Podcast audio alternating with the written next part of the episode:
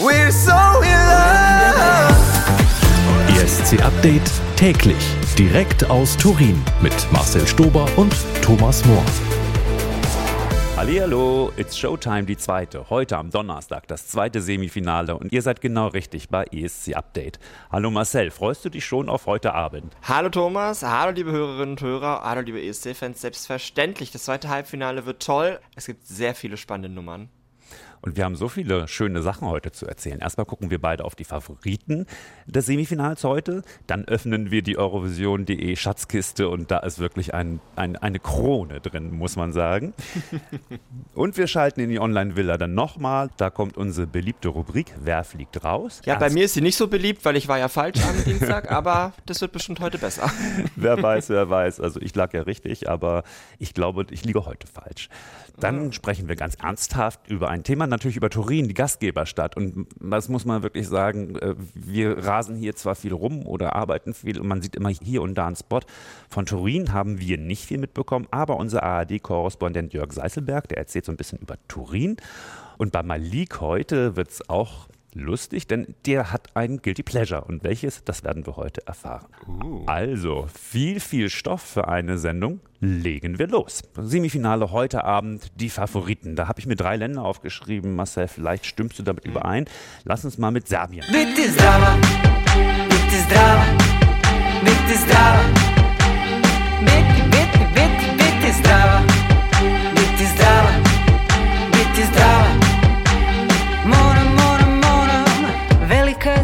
glaube, das ist nur ein Favorit von mir. Du kannst damit gar nichts anfangen, habe ich das Gefühl. Ich glaube, Serbien ist das Land, bei dem wir am weitesten auseinander liegen. Ja, so also ich, Stimmung her. Also ich muss sagen, da habe ich meine Meinung komplett geändert. Constructa ist eine Ach, okay. wahnsinnig beeindruckende Frau. Ihr Blick ist wirklich, ja, man weiß immer gar nicht, ob sie es ernst meint oder ironisch.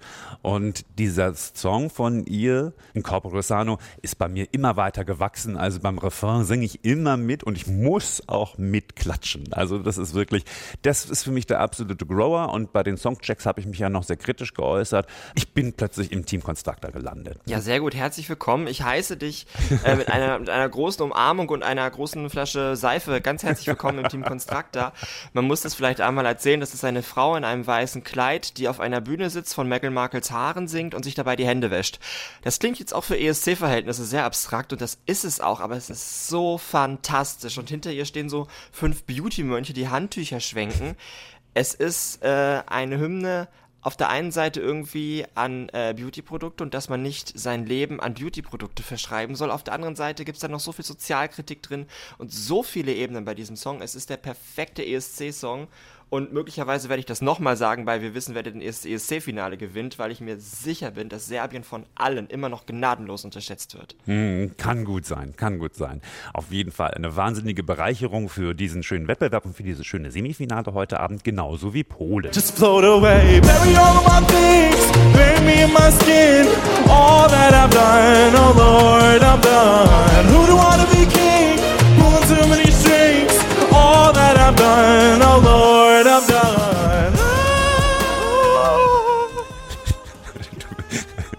Die Grenzstabilität fängt schon an heute. Als ich am Pol lang gegangen bin neulich, die ganze Zeit in meinem River. Auch man hat ja wirklich eine ganz tolle Stimme. Der Song war nie so meins, aber hast du schon so ein bisschen Einblicke in die Inszenierung bekommen? Ja, die ist wild. Also ich, ähm, die ist tatsächlich wild. Da bin ich auch sehr gespannt, wie das dann auf dem Fernsehbild aussieht. Ich habe es nur mal jetzt so in Probenausschnitten äh, gesehen. Da gibt es einen Sturm auf der Bühne, da gibt es schlechtes Wetter, äh, da gibt es viele Onscreen-Effekte. Ich hoffe für ihn, dass die gut aussehen. Die Kamera wackelt so, die Bühne wackelt, alles wackelt. Das ist der Wahnsinn. Und mittendrin ist halt er. Und auch da gibt es die zweite Hoffnung von mir, dass man auch durch das Fernsehbild wirklich seine Stimme mitbekommt, die wahnsinnig gut ist. Wir haben ihn ja auch schon mal hier im Podcast singen gehört. Das ist unglaublich. Also da, da kannst du gar nichts gegen sagen. Der Song ist okay. Ich würde ihn wahrscheinlich nicht freiwillig anmachen, aber wenn er läuft, mache ich ihn nicht weg. Aber er macht aus dem nochmal so viel mehr. Hold me closer, although we leave before the sunrise. I'll be bleeding, but don't you mind, be fine.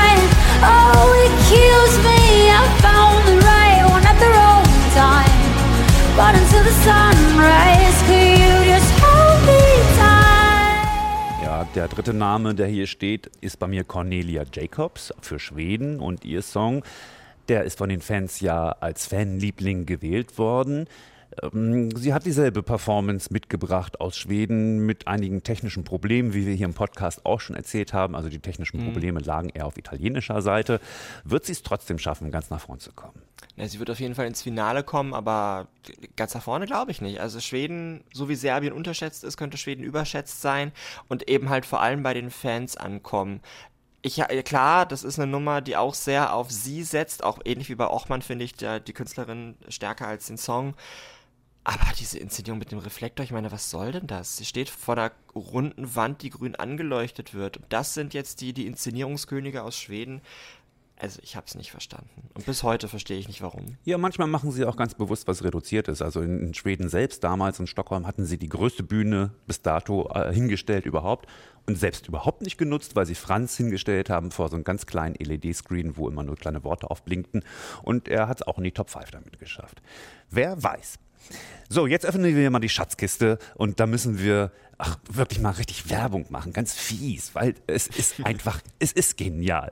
Alina und Stefan und das ganze Team von Eurovision.de waren beim Eröffnungsempfang am roten Teppich. Das ist jetzt schon ein paar Tage her, oder Turquoise-Teppich, wie er hier heißt. Das ist Genau. ein paar Tage her. Aber was dann unser Autorenkollege Josh da gezaubert hat, das würde ich als den besten Film bezeichnen, den ich jemals von einem Eröffnungsempfang gesehen habe. Erzähl mal das Konzept, Marcel. Wobei das ist auch nicht schwer, denn äh, am roten Teppich tun sich viele schwer und wir auch über Jahre und haben uns gefragt, was machen wir damit? Ich erinnere, Thomas, wir haben es Hm. auch schon mal man- kommentiert. Ja, das war was toll. fragt man diese Leute und wen interessiert das alles? Das ist irgendwas alles so banal. Was jetzt rausgekommen ist, ist Kunst, aber erzähl mal. Eben, äh, Popular, das ESC Boulevard Magazin. Wir haben am Sonntag noch zusammengesessen und überlegt, was tun wir nur? Und dann haben wir gedacht, jawohl, wir gehen in die Boulevard-Ecke. Und ich glaube, Alina hatte sehr Spaß daran, als schlimmstes Double von Frau Ludwig, das ihr euch vorstellen könnt, an diesem roten Teppich zu stehen. Stefan Spiegel im Backstage, der eine sehr, sehr unangenehme Version von Lutz van der Horst aus der Heute war. Also wirklich, ich habe Fremdschämen sehr schnell. Bei diesem Video hatte ich es auch sehr, sehr oft. Aber es ist unfassbar lustig. Alina Stiegler am roten Teppich in Turin, die ein bisschen auf Gerüchtejagd geht und wenn es keine Gerüchte gibt, einfach mal selber welche erfindet. Kann man doch mal machen. Und dann mal damit auf die Künstler zugeht. Popular, das ESC-Magazin, YouTube, Mediathek, Eurovision.de. Bitte schaut euch das an. Es sind 14 sehr gut investierte Minuten. Allein der Vorspann ist schon fantastisch. Der Abspann ist noch besser. Und das dazwischen ist auch super. Ich muss schon die ganze Zeit lachen, weil ich wieder die ganzen Erinnerungen habe. Also natürlich bin ich ein humorvoller Mensch, aber dass ich vor so einem Computer sitze und laut loslache, passiert bei mir wirklich selten und das ist dann mehrfach passiert. Also riesengroßes Kompliment und für euch eine Anschau, nicht Empfehlung, sondern Verpflichtung, ja, sonst, sonst seid ihr unten durch bei uns. Ja, In der Schatzkiste noch zwei Namen. Chanel. Ja, meine Güte, ihr habt Chanel getroffen. Wie ist die denn? Das ist die Diva aus ja, Spanien, muss man sagen, die mit dem Song Slow-Mo erst am Samstag in Erscheinung treten wird für die Öffentlichkeit. Aber das ist ja wirklich eine tolle Frau, muss man sagen. Ja, die kam auch sehr sympathisch rüber, zumindest bei dem, was ich auf dem Video gesehen habe, denn kurze Selbstoffenbarung, ich war gar nicht dabei, als wir mit ihr gedreht Ah. haben. Ich, ich bin noch mit hingefahren mit dem Team, aber das hat sich alles so lange hingezogen und ich musste in die Halle. Und es dauert einfach, man muss richtig Zeit einplanen, wenn man zum Pressezentrum will. Man muss sich vorher nochmal testen lassen, alle drei Tage. Dann gibt's da wieder eine Schlange vom Pressezentrum, es dauert ewig. Und deswegen konnte ich leider beim Dreh gar nicht dabei sein. Aber ähm, sie war auf jeden Fall locker drauf. Es hat auch sehr geholfen, dass unsere Teamkollegin Mairena fließend Spanisch spricht und dass die genau erklären konnte, was wir jetzt eigentlich vorhaben. Das ist die, die ihr in dem Video mit den Tiny Tunes auch an der Ukulele seht. Also es haben hier alle ganz viele Talente. Genau, und dieses Tiny Tune spielen wir am Ende der Show. Und jetzt sage ich mal Show, weil heute ist es so ein bisschen showiger alles. Ähm, Auf jeden Fall. Und wir gucken Ich mal. habe auch mein Glitzersacko an. Es ist schade, dass man es nicht sieht, aber nein. Und wir gucken mal auf, äh, auf das Interview mit The Rasmus. Da kam ja raus, dass die Finnen Meister im Kaffee trinken sind. Und ja, The Rasmus, der Sänger, hat auch offenbart, ja, seinen, wie will man das sagen, seinen selbstverliebten Traum. Who should play you in your biography? Billie Eilish Ooh, okay. playing me. Yeah, that's an Yeah, that interesting be choice, but cool. cool. very cool. Well, then I, I, I, I would say Who would be you? Brad Pitt playing me. Okay, Brad Pitt und Billie Eilish. I want to see that movie. Warst du denn bei The Rasmus dabei? Ja, das war ich und sogar, ich sag mal, länger als uns allen lieb war. Wir waren, also The Rasmus waren toll, er und, äh, also Lauri und die, glaube, Gitarristin war es, die heißt Empu, die waren bei uns, also nicht alle vier, sondern die beiden, aber das war, es war super, die waren total nett und professionell und aufgeschlossen. Und man muss es einfach auch sagen, das sind Stars, so, das sind Stars, die hatten einen Welthit, auch wenn es 19 Jahre her ist, aber egal, die hatten einen Welthit und die kommen dann zu uns gejuckelt in unsere Online-Villa irgendwo somewhere in eine Einbahnstraße in Turin und lassen sich hier interviewen. Das an sich finde ich schon mal toll. Und dann tat es mir so unfassbar leid, dass sie zwar bei uns waren, aber einfach nicht mehr wegkamen. Denn das war zu einer Tageszeit, in der du kein Taxi bekommen hast. Und dann saßen die noch bei uns 10 Minuten, 20 Minuten, Taxi gerufen, hat abgesagt, nächstes Taxi, Volunteers angerufen, draußen gewartet, drin gewartet das tut, das hat mir so leid getan für die und ihre Managerin, die hier waren. Aber ja, ich glaube, wirklich bis zum zweiten Semi schaffen sie es heute Abend in die Halle. Ich muss mal gucken, ob sie noch in der Küche sind. Aber es war total schön, dass sie hier waren.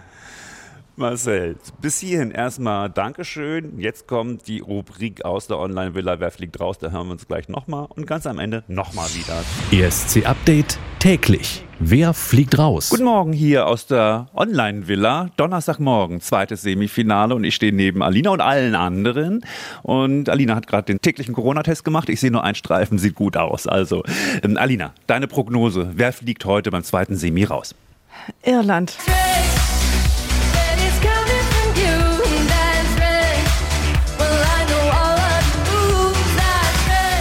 Über dieses Lied kann man nichts Schlechtes sagen. Viel schlimmer, ich kann gar nichts dazu sagen.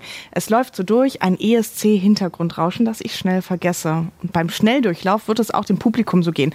Brooke ist eine tolle Performerin. Sie hätte wirklich einen besseren Song verdient. Zustimmung, Ablehnung. Sieht, sah Bombe aus in den Rehearsal-Clips, deswegen wäre ich mir nicht 100% Ich fände es sicher. auch schade. Marcel, deine Prognose für das zweite Semifinale.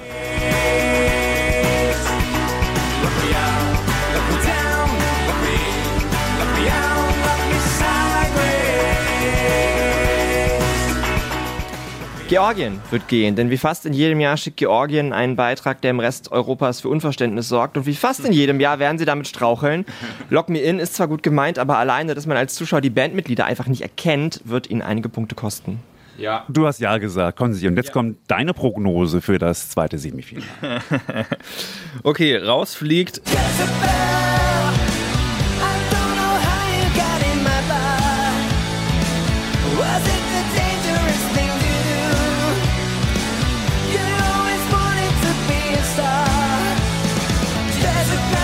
The Rasmus für Finnland. The Rasmus klingen einfach noch genau wie damals bei ihrem Durchbruch 2003. Es ist nicht mehr 2003. 2003 in Riga, da habe ich mit Alf Peuer in einem Hotel gewohnt. Fällt mir gerade nur so ein. Jetzt So. kommst du wieder mit Malik Harris in einem. ja. Oh Gott, ja. Eine Katze. So, hier kommt meine Prognose für heute Abend. We're not the same.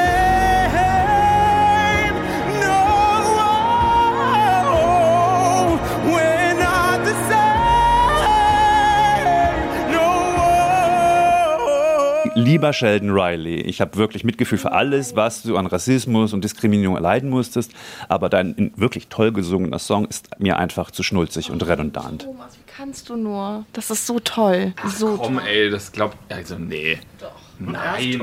Das muss Heulen bleiben. Und so. Es ist schon sehr drüber, muss man leider sagen. Donnerstag, zweites Semi. Stefan, wer fliegt raus? Im zweiten Semi fliegt Aserbaidschan raus.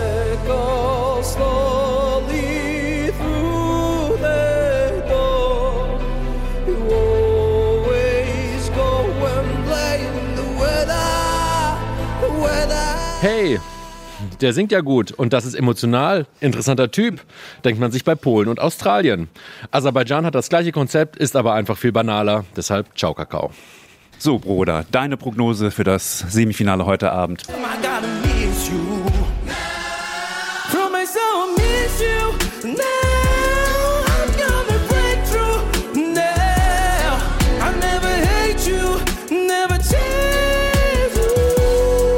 Ja, meine Prognose ist tatsächlich Belgien.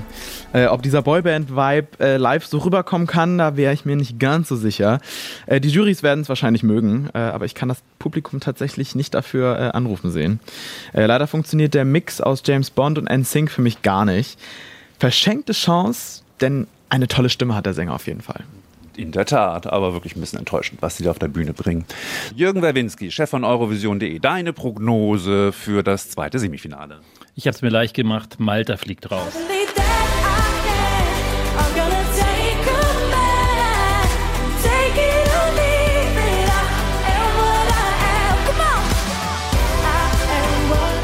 Der Austausch des Songs nach dem maltesischen Vorentscheid von einem sehr schlechten zu einem schlechten Song hilft der 22-jährigen Emma Muscat nicht. Auch bei den Proben wirkte sie unsicher und trifft live nicht jeden Ton. Wahrscheinlich hört sie täglich I Am What I Am von Gloria Gaynor und weiß nun selbst, dass sie nur einen Auftritt beim ESC 22 haben wird.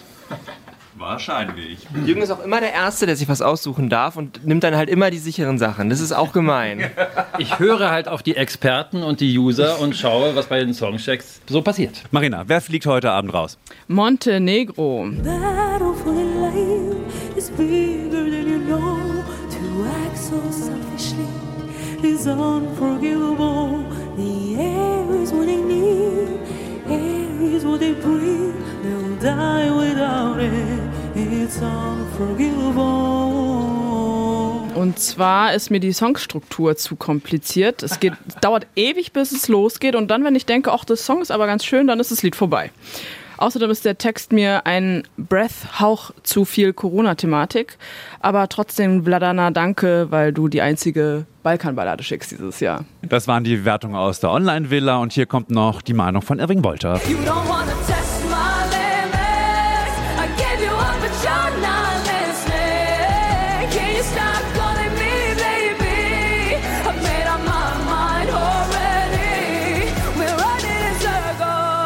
Nordmazedonien fliegt raus, weil die Performance macht mir Angst.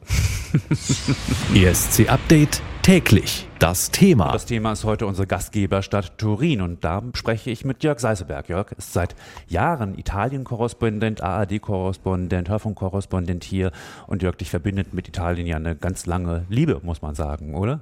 So kann man das sagen. Seit vielen, vielen Jahren, um nicht zu sagen seit vielen, vielen Jahrzehnten, bin ich dem Land verbunden und lebe hier und arbeite hier nach wie vor gerne. Er ist derjenige, der auch die italienischen Zeitungen lesen kann. Und du hast hier ja auch mit dem Bürgermeister gesprochen und mit, mit der Stadtführerin. Was ist Turin dann für eine Stadt? Was strahlt das aus? Denn das ist ja nicht die Nummer eins Stadt für deutsche Touristen. Die fahren ja eher nach Rom oder Florenz oder Venedig. Absolut richtig, finde ich ein bisschen schade. Ich muss sagen, ich habe schon immer so eine heimliche Liebe für Turin gehabt, weil es so die Stadt ein bisschen im Windschatten halt der großen äh, Touristenattraktionen in Italien ist. Und ich finde, die Stadt einfach viel zu bieten hat. Das ist eine absolute Barockperle. Das ist eine Stadt auch mit einem ja, tollen Leben. Wer gerne gut isst, gut trinkt, der ist hier in äh, Turin richtig. Und äh, ja, ist auch eine relativ junge, lebendige Stadt. Also ich fühle mich immer sehr wohl, wenn ich hier bin. Hat mich sehr gefreut, also dass der ESC hier nach Turin vergeben wurde. Mhm. Ja, ich war jetzt noch nicht so viel unterwegs, habe aber überall auch schon so Eurovisionsplakate gesehen. Ist Turin denn heiß auf den Eurovision Song Contest? Absolut. Also von Seiten des Bürgermeisters war das relativ klar, dass er gesagt hat, für uns ist das eine Riesenchance, uns vor diesem großen Publikum hier zu präsentieren, als eine Stadt in Italien, auf die nicht alle sofort schauen, sondern eher nach äh, Venedig, Rom oder Florenz.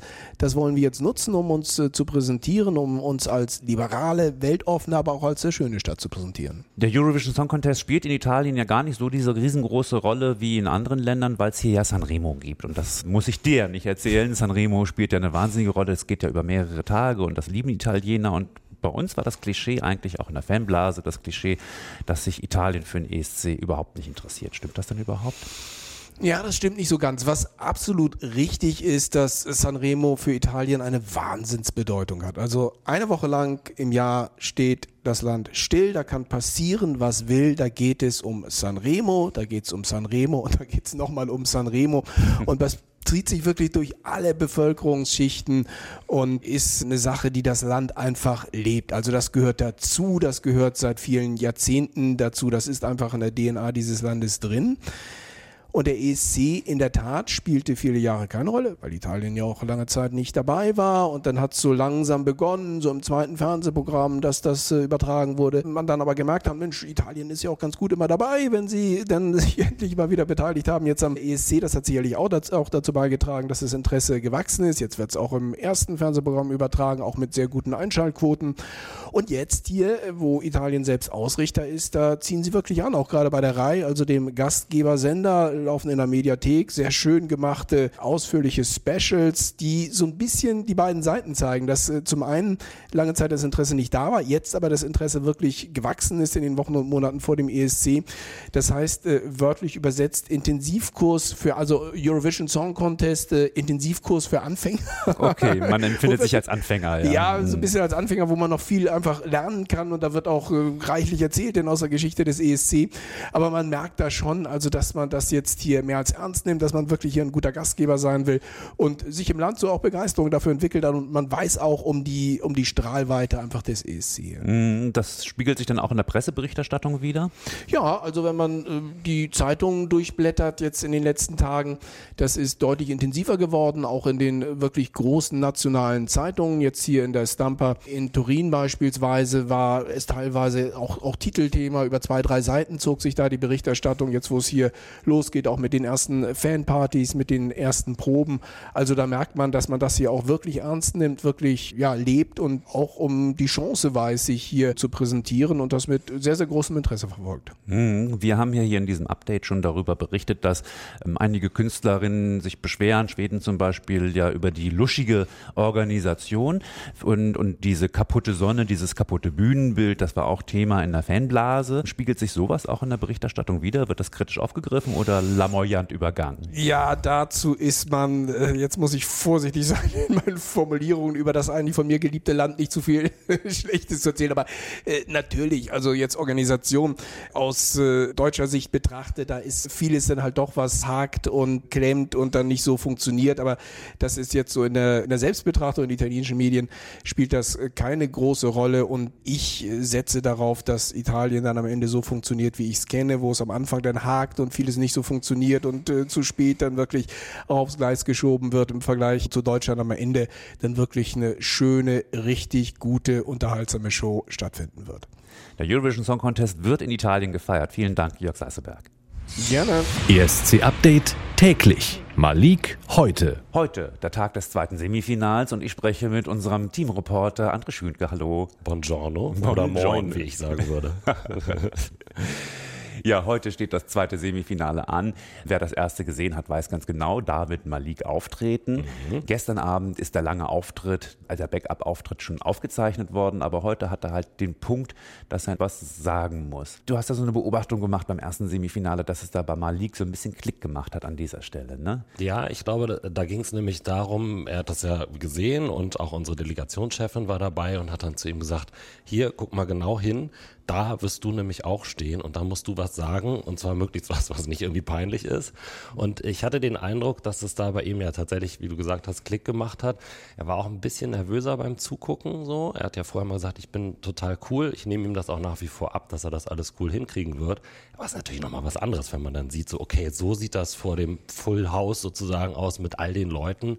Und äh, er muss sich ja noch was überlegen, was er dann sagen wird. Du hast ja dann nur wirklich ein paar Sekunden Zeit zwischen den Moderatoren. Die produzieren sich ja vor allen Dingen selbst und halten dir dann einmal kurz das Mikrofon hin. Du hast genau diese Chance, was Vernünftiges zu sagen. Genau, wenn das nicht kommt. Das muss er hinkriegen. Und er ist nämlich auch dann zum Beispiel, nach, äh, dass er das erste Semi geguckt hat, ist er auch sofort ins Bett gegangen. Äh, da gab es kein Getränk mehr, hat auch den ganzen Abend nur Wasser getrunken. Äh, schon allein daran kann man, glaube ich, ablesen, dass er jetzt doch merkt, okay, es wird jetzt hier ernst von Tag zu Tag. Ich gehe mal lieber zeitig schlafen. Der Respekt steigt. Ja, also. genau. Ja, und am Donnerstag zwei Proben, das heißt zweimal in den Tourbus, zweimal durch die ganze Stadt durchquälen Mhm. und wieder zurück. Das dauerte Ewigkeiten. Du hast ja mit der deutschen Delegation und Malik Stunden in diesem Bus verbracht. Ja. Und darüber wollen wir ein bisschen so sprechen, wie ist denn da so die Stimmung im Bus? Ja, das, das Busfahrthema ist natürlich riesig hier. Malik versucht immer, glaube ich, zuerst mal so ein bisschen sich zurückzuziehen und macht dann meistens noch eine kurze Insta-Story im Bus. Wer seine Insta-Stories äh, verfolgt, der kann, glaube ich, sehen, dass da häufiger mal was mit so einem Bussitz im Hintergrund ist und erzählt dann kurz, wir fahren gerade da und dahin. Und dann werden natürlich immer noch so Details besprochen, was ist als nächstes dran. Und irgendwann schmeißt meistens jemand seine Handybox an. We're so in love.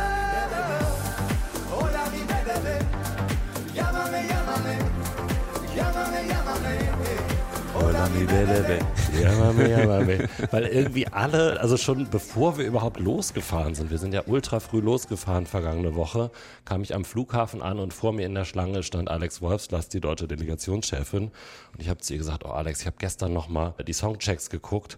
Ich habe so einen Ohrwurm und sie drehte sich um und sagte nur zu mir, sag nichts. Hola, mi baby. Ja, Mami, ja, Mami. Und seitdem zieht sich das so durch. Also wie auf einer Klassenfahrt, wo immer irgendjemand einen Song nochmal rausholt.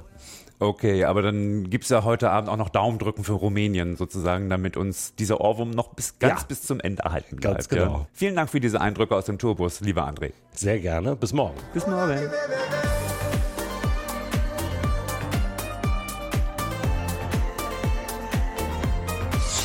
ESC Update täglich. Das Highlight von morgen. Viel Spaß euch allen erstmal mit diesem Ohrwurm. Marcel, auch für dich ein Ohrwurm? Oder Guilty Pleasure? Hola mi baby, hola mi baby. Es ist überhaupt nicht guilty. Also das ist einfach nur toll. Das ist ja, das ist Sommer. Das Mhm. ist eigentlich der Sommerhit, finde ich, den wir dieses Jahr haben beim ESC und bei dem ich mir so sehr wünsche, dass es ins Finale schafft. Highlight morgen ist das Eurovision Village hier in, in Turin. Unser Reporter Daniel Kehler geht da jedes Mal hin, hat da die Semifinals geguckt und auch das Konzert von Malik angeguckt. Und ja, das ist in Turin hier der Versammlungsort geworden. Und da geben wir euch mal einen ganz tollen Eindruck, wie, ja, wie der ESC hier in der Stadt emotional aufgenommen wird. Ja, allein das Konzert von Malik haben ja, glaube ich, 20.000 Fans gesehen und ich kann mir das, ich war zwar noch nicht da selber, aber ich kann mir das sehr gut vorstellen, wie das da aussehen mag, wenn wirklich mal ESC-Show ist. Viel Spaß heute noch und wir hören uns morgen wieder. Auf jeden Fall, äh, zweites Halbfinale heute 21 Uhr, vorher das Warm-Up mit Alina Stiegler und Stefan Spiegel 2015 auf eurovision.de. Wir freuen uns, es wird eine super Show.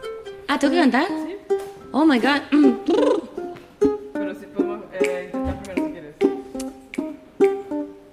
Let's go. Llegó la mami, la reina, la dura, una Bugatti. El mundo está loco con este party. Si tengo un problema no monetary, le vuelvo loquito todo lo tari. Voy siempre primera, nunca secondary. Apenas dum, con mi boom boom y le tengo dando zoom zoom a Miami. Y no se confundan, señores y señores, yo siempre estoy ready. eh, para romper cadenas, romper corazones, solo existe una. No hay imitaciones. Y si aún no me creen, pues me toca mostrárselo. Take a video, watch it slow mo, mo, mo, mo.